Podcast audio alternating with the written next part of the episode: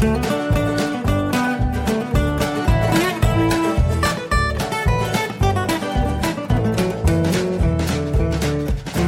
herzlich willkommen zur ersten Folge von Jörn Schaars feinem Podcast. Es gibt ja viel zu wenig Podcasts auf der Welt. Äh, ich habe zwei, nämlich die Steckdosengespräche und den High Alarm Podcast.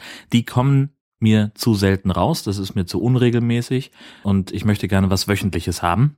Es mit Loriot zu formulieren, da hat man was Eigenes. Und deswegen gibt es jetzt ab sofort Jörn Schaars feinen Podcast. Immer sonntags, außer jetzt diese erste Folge, die erscheint am Sonnabend, ähm, da komme ich gleich noch zu. Und es wird immer darum gehen, so, ja, was hat mich die Woche bewegt? Ne? Also Vorbild ist so ein bisschen, was der Kastenfisch macht äh, oder die Hörmupfel oder äh, wie heißt der denn, der Potthorst oder Jabib, also solche Tagebuch-Podcasts im Prinzip, wo man ja, wöchentlich erzählt, was so los war, äh, was es vielleicht Besonderes gab oder oder oder. Und äh, das möchte ich äh, gerne mal versuchen, ob ich das auch, äh, ja, ob ich auch immer was zu erzählen habe, wollen wir auch mal ehrlich sein, denn äh, die Frage stellt sich selbstverständlich auch immer. So, warum erscheint jetzt diese erste Folge nicht am Sonntag, sondern am Sonnabend? Der Grund dafür ist ein Podcast-Workshop, der am Sonnabend in Kiel stattfindet, am 25. Januar, nämlich ab 10 Uhr sitzen wir da mit äh, mehreren Leuten zusammen und unterhalten uns einfach über Podcasting. Sprich, was machen wir für Podcasts? Wie machen wir die? Äh, wie publizieren wir? Wie generieren wir Reichweite? Das einerseits eben mit Leuten, die aktiv podcasten, die also eigene Podcasts haben und betreiben und andererseits mit Leuten, die sich grundsätzlich dafür interessieren, aber nicht so einen richtigen Zugang finden weil es eben auch mit Sebastian Schack jemanden gibt, der sagt, ihm ist das Prinzip oder es, ihm ist der Workflow des, des Publishings nicht so ganz klar, habe ich mir gedacht, Mensch, äh, wenn ich sowieso anfangen will mit Jörn Schaas feinem Podcast, dann kann ich das doch im Prinzip zu, zu so einer Art Workshop-Inhalt machen und dann spielen wir einfach mal alle Schritte durch, von der Installation des Podlove-Plugins bis zum fertigen Produkt. Und ähm, damit ich eben auch was habe, damit ich dann nicht da vor Ort aufzeichnen muss, äh, habe ich mir überlegt, dann mache ich das eben schon mal ein paar Tage vorher. Heute Abend ist Mittwoch. Mm, es ist jetzt, äh, ich weiß gar nicht. Also, also im Prinzip ist es ja schon den ganzen Tag Mittwoch, es ist 20 nach 6 äh, und es ist jetzt sozusagen meine, meine Vorbereitung auf diesen, auf diesen Workshop, was ich hier mache. Dementsprechend vielleicht alles ein paar Tage zu alt, aber mein Gott, es gibt Schlimmeres, hoffe ich. Das heißt, wenn ich so drüber nachdenke, gibt es tatsächlich was Schlimmeres nämlich, dass man schmerzhaft entdeckt, unbedingt in Zukunft immer eine Backup-Aufnahme mitlaufen zu lassen. Ähm, ich nehme nämlich äh, meine Podcasts und eigentlich alles, was ich privat äh, mit dem Thema Audio mache, äh, mit einem Zoom H2 der ersten Generation auf. Das ist ein ziemlich altes Ding. Wann habe ich das denn gekauft? Das muss 2000 2008 gewesen sein. Das kann auch nur, also laut Packungsbeilage, ähm, SD-Karten bis zwei Gigabyte vertragen. Äh, ich habe es aber bislang nicht geschafft, was Größeres als 500 Megabyte darin lau zum Laufen zu bringen. Das reicht auch für meine Zwecke völlig aus, ist überhaupt kein Problem.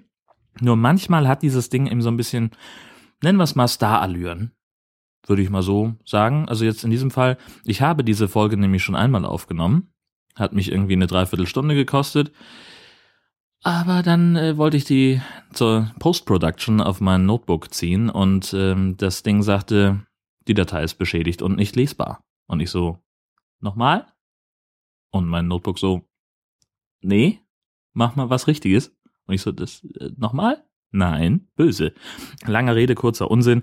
Das hat nicht funktioniert und deswegen habe ich mich jetzt also einen Tag später nochmal hingesetzt und jetzt hoffe ich einfach mal, dass ich nochmal grob zusammenkriege, was ich da ähm, alles erzählt habe. Zum einen ging es um eben diesen Podcast-Workshop, den erwähnten, da freue ich mich wirklich sehr drauf, ähm, weil ich äh, mich auch einfach mal ganz persönlich mit ein paar Leuten austauschen möchte, die podcasten, weil das habe ich irgendwie bislang äh, versäumt, weil ich das auch, also nö, irgendwie habe ich bislang noch nicht mit Podcastern gesprochen. Das heißt doch damals bei irgendeiner Folge Steckdosengespräche mit Jörn Sieveneck auf der auf der Republika. Da ging es aber hauptsächlich um den Medmob und dass er auch mal gepodcastet hat äh, und drüber nachdenkt, das wieder zu tun, das haben wir erst im Nachgespräch dann rausgefunden, als das Mikrofon schon wieder aus war. Und das Gespräch war schon fast interessanter als das, was wir über den Medmob geführt haben.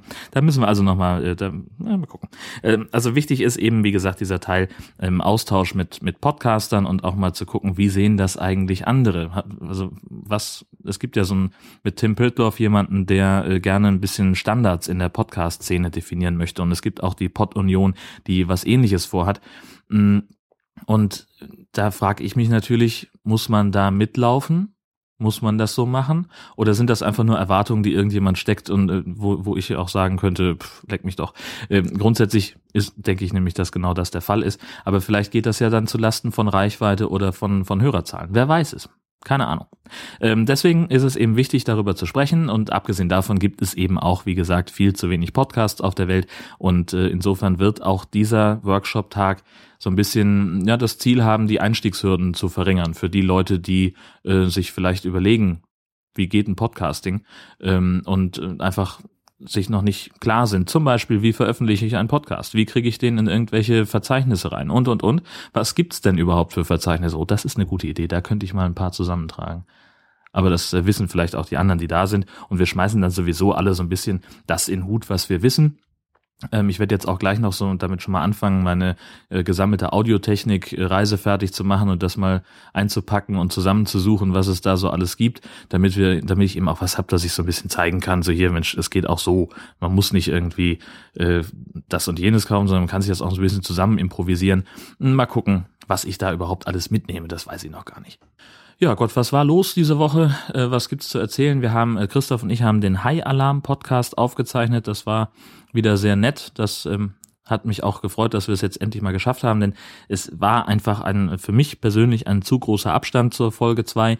Das liegt einfach daran, dass bei uns eine Menge äh, passiert ist, privat und beruflich ähm, dem man einfach, dem, dem wir einfach Rechnung tragen mussten und äh, das eben auch die das Abklären der der Rechte, weil wir benutzen da immer so Ausschnitte aus den Filmen und da möchte ich schon gerne vorher wissen, dass ich das auch darf und dass dann nicht irgendwann jemand angesprungen kommt, der mich dafür abmahnt.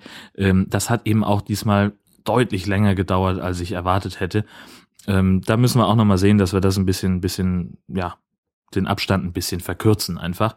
Ähm, insgesamt war es auch so eine relativ ja, chaotische Folge. Wir müssen, wir sind noch nicht so richtig im Flow, wir beide. Das war also, das erfordert jetzt noch eine Menge Schnippelei und äh, eine Menge eine Menge Nachbearbeitung, da muss ich mich auch noch mal irgendwann dran sitzen. Ich hoffe, dass ich das in der nächsten Woche dann veröffentlichen kann, das Ding. Da muss ich mal sehen, was auch meine Zeit dann einfach hergibt, denn äh, ich muss ja schließlich auch irgendwie meine Rechnungen bezahlen und äh, das erfordert auch einen gewissen Zeitaufwand.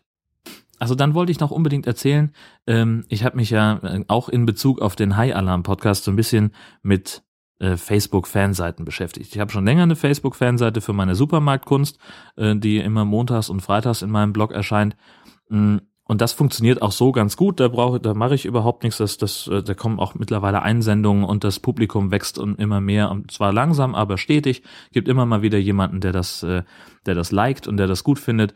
Das freut mich sehr. Und ich habe gedacht, Mensch, jetzt bohren wir das beim High Alarm Podcast mal ein bisschen auf.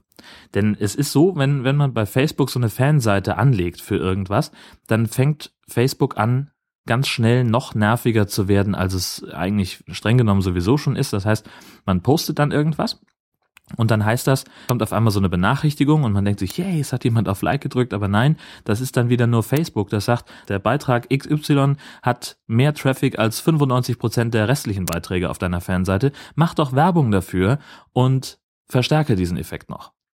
Und jetzt habe ich mich äh, schon länger dabei ertappt, dass ich gedacht habe, Mensch, eigentlich müsstest du das mal ausprobieren. Und für den High Alarm Podcast habe ich jetzt gesagt, Mensch, jetzt bin ich einfach mal Vogelwild und nehme einfach mal ein bisschen Geld in die Hand und probier mal diese, diese Werbekampagnen von Facebook aus. Nicht, dass ich mich da wirklich mit beschäftigt hätte. Vielleicht ist das schon der Fehler gewesen. Ich habe äh, 8 Euro am Tag investiert, das Ganze über drei Tage hinweg und habe dann im ersten Schritt äh, gesagt, ich möchte Likes auf einen Beitrag, nämlich auf die Folge 1 generieren vom High Alarm Podcast. Äh, das hat grundsätzlich auch geklappt. Also diesen Beitrag haben dann irgendwie dreieinhalbtausend Leute gesehen. Davon haben, weiß ich nicht, 20 oder so auf Like gedrückt. Das habe ich aber nicht gemerkt in der, in der Serverstatistik vom, vom Blog. Also sprich, die Leute haben zwar geliked und die Leute haben es auch gesehen, aber sie haben eben nicht auf den Link geklickt. Das heißt, ich hatte überhaupt nichts davon. Das habe ich relativ schnell ähm, eingesehen und habe dann gesagt, okay, dann will ich lieber äh, eine neue Kampagne starten, auch mit acht Euro am Tag, äh, um die Reichweite der Seite zu vergrößern, sprich also um Likes für die Seite zu generieren. Das hat grundsätzlich auch funktioniert. Wir haben da jetzt auf einmal 200 Fans, die auch zum großen Teil eben über diese Werbeanzeige gekommen sind. Und jetzt habe ich so ein bisschen das Problem, dass ich auf Facebook erstmal nichts glaube. Und als Administrator einer Seite kann man, zumindest vielleicht habe ich es auch übersehen, aber man kann da nicht äh, die Leute, die Profile der Leute anklicken, die äh, eine Seite mögen. Man kann zwar sagen, äh, hier hat jemand auf Like gedrückt, jetzt klicke ich da mal drauf, das funktioniert, wenn ich es richtig verstehe, aber eben nicht aus der Liste äh, derjenigen, die äh, die Seite mögen.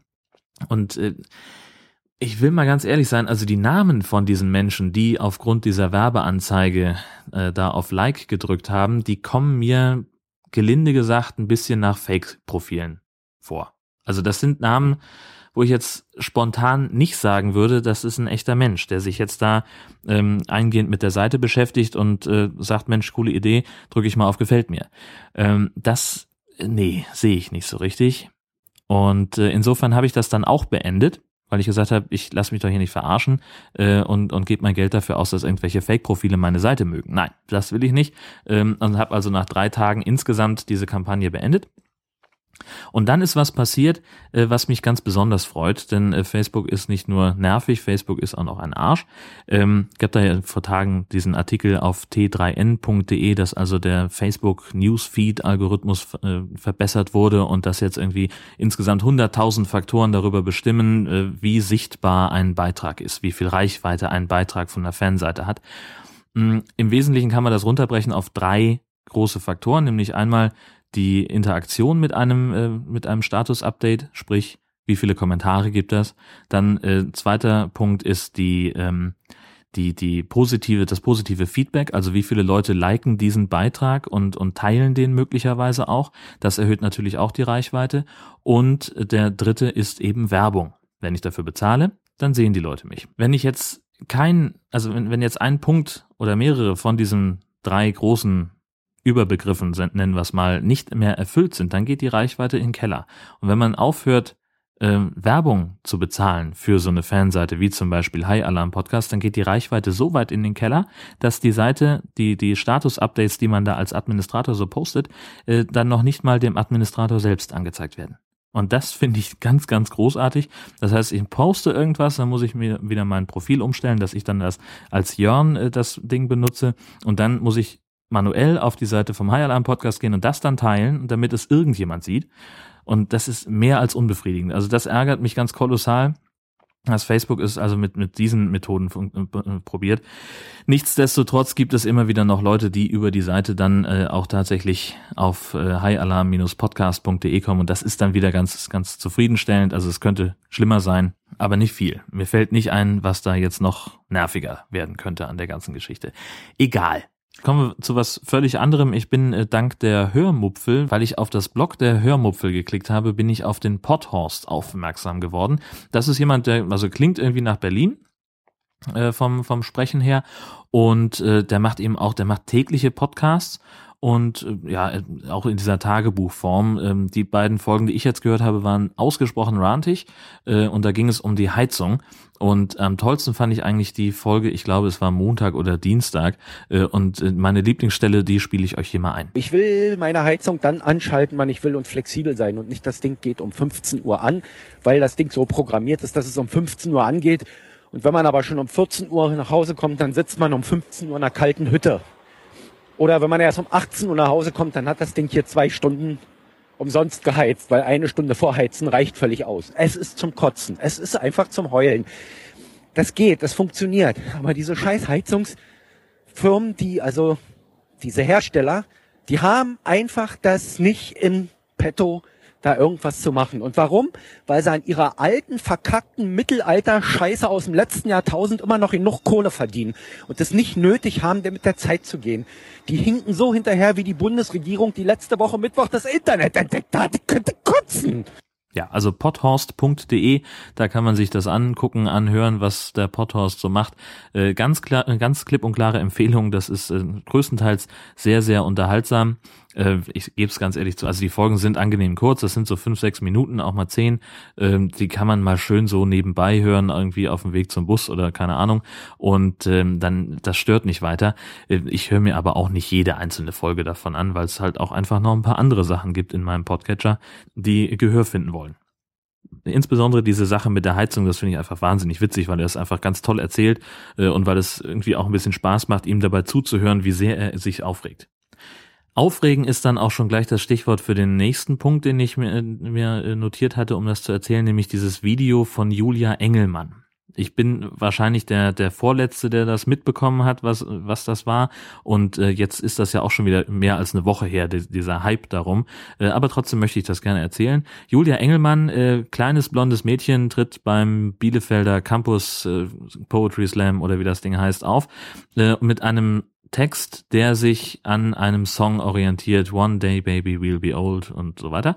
Ähm, und da geht's halt darum, äh, dass man äh, ja so ein bisschen aktiver werden soll und, und sich äh, und, und Sachen machen soll und rausgehen soll und Geschichten erleben soll, um die später, damit man eben was hat, das man später mal erzählen kann, damit man dann nicht sagt so, ja Gott, hätte ich mal besser gelebt. Meine Lieblingsstelle aus dem Video klingt so.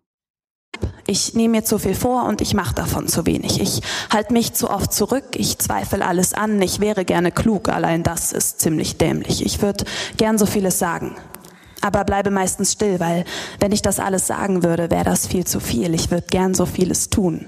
Meine Liste ist so lang, aber ich werde eh nie alles schaffen. Also fange ich gar nicht an.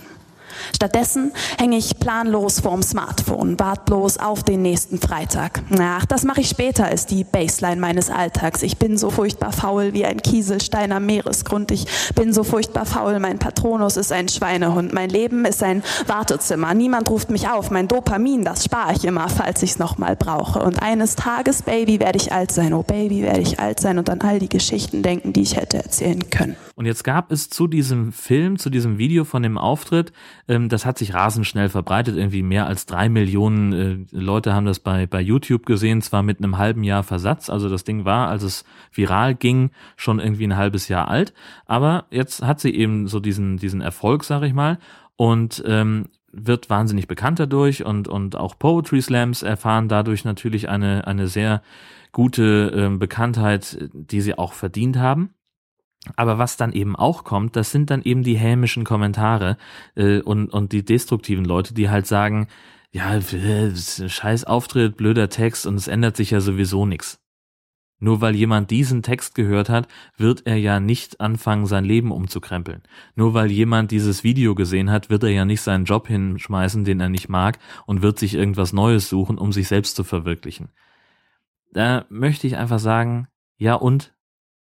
Im Wesentlichen ist das doch ein, ein literarischer Text. Im Wesentlichen geht es doch darum, bei so einem Poetry Slam einen Text vorzutragen, der möglicherweise irgendwie einen persönlichen Bezug hat. Das ist wahrscheinlich irgendwie ein schönes Goodie, aber ich glaube nicht, dass das Voraussetzung ist. Also vielleicht hat sie sich selber diese Gedanken gemacht. Keine Ahnung, ich kenne sie nicht, ich habe auch danach nie wieder was von ihr gehört, ähm, aber möglicherweise eben auch nicht. Möglicherweise wollte sie auch einfach nur einen unterhaltsamen Text schreiben und den schön vortragen, bei so einem Poetry Slam. Kann ja sein. Für mich geht's bei diesem Text, bei diesem Video, also der Grund, dass ich das mag, dass ich das, dass ich das gut finde, liegt einzig und allein in der Art des Vortrags und wie sie den, den Text geschrieben hat. Ich meine, mein Patronus ist ein Schweinehund, ist einfach mal eine saugeniale Formulierung, weil die ganz viele, viele Sachen einfach summiert und ich kann mich da sofort ich erkenne mich da sofort wieder. Wenn ich nicht in ganz vielen Sachen mein eigener Patronus wäre, äh, dann wäre es ein Schweinehund. Auf jeden Fall. Das heißt jetzt aber nicht, dass ich, dass ich mehr oder weniger äh, aktiv sein werde. Ich könnte mich zwar mehr bewegen, ich könnte zwar weniger auf der Couch sitzen und stumpf in den Fernseher starren, aber ich finde eben auch gerade das stumpf auf der Couch sitzen und in den Fernseher starren ganz oft auch so wahnsinnig entspannend. Und das hat auch mit, mit äh, Schweinehund besiegen nichts zu tun, sondern für mich geht's darum, mal von den ganzen Aktivitäten, die mein Job mit sich bringt und die wir sonst so noch haben, da einfach mal von runterzukommen. Denn ich glaube einfach, dass es auch ganz wichtig ist für die, für die Seelenhygiene, dass man sich einfach mal hinsetzt und einfach mal stumpf gegen die Wand oder in den Fernseher starrt. Denn Geschichten, Geschichten gibt's auf jeden Fall. Geschichten erleben wir immer. Man gibt, man hat immer irgendwas zu erzählen. Man endet dann vielleicht irgendwann in 30, 40 Jahren damit, dass man immer wieder die gleichen Anekdoten erzählt und dass man eben in so einer, weißt du noch, damals Schleife gefangen ist. Ja, aber mein Gott, dann ist immer noch Zeit. Man, also weißt du, ich, ich muss das nicht, also ich will das, wollte das eigentlich auch ursprünglich jetzt gar nicht in so einer epischen Breite erzählen. Ich finde einfach diesen Text gut, den sie gemacht hat. Ich finde andererseits interessant, dass auch äh, andere Slammer sich dazu gemeldet haben und gesagt haben, na ja, der Text war tatsächlich eher mittelmäßig und der Vortrag eher durchschnittlich. Sie hat es auch bei diesem Slam überhaupt nicht ins Finale geschafft. Sie ist nach dem, sie ist mit dem Ding dann rausgeflogen. Ähm, aber dass, dass da jetzt so eine Welle von gemacht wird mit solchen höhnischen und, und aggressiven Kommentaren, das finde ich sehr, sehr schade. Äh, und, und das, ja, Gott, dann, das führt letztlich dazu, dass Leute wie Julia Engelmann sich eben möglicherweise nicht mehr öffentlich hinstellen und irgendwelche Texte vortragen, beziehungsweise, dass eben die Texte, die da vorgetragen werden, noch weiter abflachen und dass man eben nichts Persönliches mehr reinbringt oder nur noch Spurenelemente davon. Das kann es ja auch nicht sein.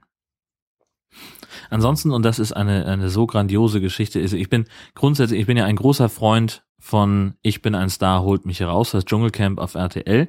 Ähm, das ist so ziemlich die einzige Trash TV-Sendungen, die ich mir bewusst angucke, wo ich mich auch, wo ich auch versuche, mich freizuschaufeln, wo ich sage, das möchte ich gerne sehen. Der ganze andere Mist, der geht mir wirklich auf den Keks. Bauer sucht Frau und Frauentausch und und äh, hier DSDS und diesen ganzen Casting-Unsinn oder Polit-Talkshows mit Lanz, das könnt ihr alles, das ist alles eine Soße. Das brauche ich nicht, das will ich nicht, aber den Dschungel, den finde ich geil. Ich will da auch gar nicht drüber diskutieren, ob das jetzt, äh, was man da jetzt sehen kann in so einem Dschungelcamp-Ding und wie, äh, ob das Unterhaltung ist oder ob das menschenverachtend ist. Da darf sich und soll sich gerne jeder seine eigene Meinung drüber bilden. Ich persönlich finde es gut, ich gucke mir das gerne an und ich äh, finde es dann immer sehr, sehr schade, wenn ich es vielleicht aus, aus jobtechnischen Gründen oder weil ich anderweitig verhindert bin, scha nicht schaffe, so eine Folge dann anzugucken dieses Mal finde ich es eben noch viel, viel beeindruckender, weil ich finde, dass diese achte Staffel, die jetzt gerade aktuell läuft auf RTL, dass die unglaublich viel sehenswerter ist und das hängt einzig und allein an Larissa. Larissa ist die Tochter von einem Schweizer Hotelier, Bauunternehmer, Politiker, ah, weiß ich nicht mehr, irgendwas. Also auf jeden Fall, ähm, die ist schon irgendwie mit einem goldenen Zuckerlöffel im Arsch geboren worden. Ähm, stinkreich, Gewinnerin von äh, Austrias Next Top Model und irgendwie Absolventin von einer sehr berühmten Schauspielschule in New York und auch irgendwie dann Teilnehmerin danach von Germany's Next Top Model. Will unbedingt nach Hollywood äh, und man sieht ihr einfach an, wie sie sich so gibt in den, den ganzen Tag, dass sie halt einfach sich noch nie um irgendwas kümmern musste. Das ist ein ganz, ganz verwöhntes kleines Mädchen, das einfach nur ja, die, die ständig irgendwas sucht. Ich glaube, wenn, wenn RTL das anbieten würde, ähm, einfach ein, so ein Tageszusammenschnitt von den Szenen, wo Larissa irgendwas sucht, was sie verloren hat. Wo ist jetzt mein Rucksack? Okay, äh, bitteschön, hat mal jemand meine Socken gesehen? Äh, wo sind meine Zigaretten? Also, und die schafft es tatsächlich so ein, ein Chaos, eine Unruhe reinzubringen. Und andererseits schafft sie es aber auch, dass sich andere Kandidaten dann auf einmal um sie kümmern, dass sie sagen, äh, du, ich bewahre mal deine Zigaretten auf, dann weißt du immer, wo sie sind, zum Beispiel. Abgesehen von den üblichen, ja, dann zieh halt meine Socken an, Geschichten. Aber und, und, und äh, wenn sie irgendwas nicht kriegt, dann siehst du richtig, und dann kommt die, ein, die eingesprungene Lippenschippe, äh, und geht das Kind so nach vorne, so, mm, ich will das jetzt aber, ähm, und, und sie fängt dann richtig so ein bisschen an zu trotzen, argumentiert auch dann ganz merkwürdig, das kann auch, ich kann es immer nicht, also inhaltlich gar nicht so richtig erfassen, äh, was sie da vielleicht meinen könnte, wenn sie, äh, also die, die hat auch so ein bisschen, ja, Schwierigkeiten, sich, sich auszudrücken. Sie hat zum Beispiel vor ein paar Tagen eine Dschungelprüfung total gut gelöst, diesen Ayers Rock oder wie das Ding hieß. Da musste sie an so einem, äh, an so einem künstlichen Felsen entlang von Plattform zu Plattform springen, so irgendwie 20 Meter insgesamt eine Strecke überwinden. Am Ende dann jeweils einen Stern nehmen und den wieder zurücktragen. Hatte für elf Sterne elf Minuten Zeit. Ähm, und Schwierigkeit war halt, die Plattformen waren alle sehr klein und die meisten davon haben sich rhythmisch äh, rein und raus äh, bewegt in diesem Berg. Das heißt, sie konnte die nicht immer nutzen. Und wenn sie ins Wasser gefallen ist, dann musste sie wieder von vorne anfangen und der Stern war verloren. Diese Prüfung hat sie sensationell gemacht. Da war sie richtig gut, hat auch, ich weiß nicht, ich, sie hat es irgendwie auf vier Sterne gebracht, was äh, angesichts der, der Schwierigkeit der Prüfung, glaube ich, ne, ein ganz guter Schnitt ist. Ähm, und dann kam sie ins Camp und alle waren sauer auf sie, weil sie nur vier Sterne dabei hatte. Und sie hat es dann nicht geschafft, die, die Schwierigkeit dieser Prüfung zu erklären weil sie so zusammenhängt, überhaupt gar nicht das schildern konnte, weil sie halt irgendwie, weiß ich, ständig von irgendwas abgelenkt war. Äh, und sei es irgendwie, dass da irgendwo eine Spinne rumkrabbelte oder irgendwas. Na, und dann ist sie halt auch einfach, dann muss, das muss man auch fairerweise sagen, dann ist sie halt, also sie wirkt dann auch in dem, was wir da zu sehen bekommen von RTL, auch einfach mal saudämlich. Das tut mir leid, ich, also man soll ja nicht so was Schlechtes sagen über Menschen, aber das, mein Eindruck ist, diese arme Frau ist einfach ein bisschen dämlich. Oder möglicherweise Sie war ja auf einer sehr guten Schauspielschule, auf der auch Robert De Niro beispielsweise war. Äh, vielleicht ist sie aber auch einfach so eine geniale Schauspielerin, dass sie das alles nur spielt. Halt, ich persönlich kann mir nicht vorstellen, dass jemand so unfassbar unstrukturiert und so unfassbar trotzig und, und kaputt auch einfach ist. Ich glaube, das könnte möglicherweise auch einfach so ein bisschen Masche sein, äh, dass sie sagt, ich äh, damit kriege ich Sendezeit, wenn ich wenn ich so bin, äh, denn ich bin auch relativ sicher, dass nach acht Jahren beziehungsweise nach acht Staffeln ähm, die Kandidaten, die da reingehen, sehr genau wissen, was auf sie wartet. Ähm, ich sage mal, das ist so ein bisschen das, äh, das Popstars-Prinzip. Erinnert ihr euch noch an die an die erste Folge von von Pro 7 Popstars, als sie hier äh, hier äh, na wie hießen sie denn da? Diese eine No Angels gecastet haben, wie die zum Casting kamen, in Jeans und Schlabberpulli, kaum geschminkt, die Haare noch einigermaßen nur hochgesteckt oder äh, zum Zopf zusammengebunden. Und wie treten die Leute denn heute bei einer Castingshow an? Mit was für Klamotten, mit wie, also mit was für einem krassen Outfit und so, und das, das gab's ja am Anfang gar nicht, weil sie halt damals nicht wussten, äh, was auf sie zukommt, was sie erwartet sondern gehen wir einfach mal hin und gucken mal. Und im Dschungel war es halt so ähnlich. Das hat sich, glaube ich, in den Jahren auch verändert, dass jemand, der sich entscheidet, in den Dschungel zu gehen, dass der sich vorher mal informiert. Dass der vorher mal ähm, einfach ein paar alte Folgen davon anguckt. Die gibt's ja. Und dass man ungefähr einen Eindruck davon gewinnt, was da auf einen zukommt. Und dass man möglicherweise, wenn man eben ein, ein guter, einen guten Manager, einen guten Berater hat, dass man da möglicherweise eben auch eine Strategie ableiten kann. Wie schaffe ich es, mit welchem Verhalten kriege ich es hin, dass RTL mir dann im Endschnitt in der sendefertigen Fassung möglichst viel Screentime einräumt. So, das eine ist natürlich bei den Dschungelprüfungen antreten. Da hat man aber wenig Einfluss drauf. Das kann man, das ist halt, äh, ja, kann man nur bedingt beeinflussen, indem man vielleicht, wenn man bei einer Dschungelprüfung ist, einfach ganz besonders theatralisch leidet und, und ganz besonders sich ekelt und, ähm, und weiß der Geier was macht, um eben beim Zuschauer dieses Hämische auszulösen, zu sagen, haha, der leidet, der findet das scheiße, den wählen wir nochmal rein, das will ich öfter sehen. Äh, solche, also das ist ja der Mechanismus, der da einfach funktioniert.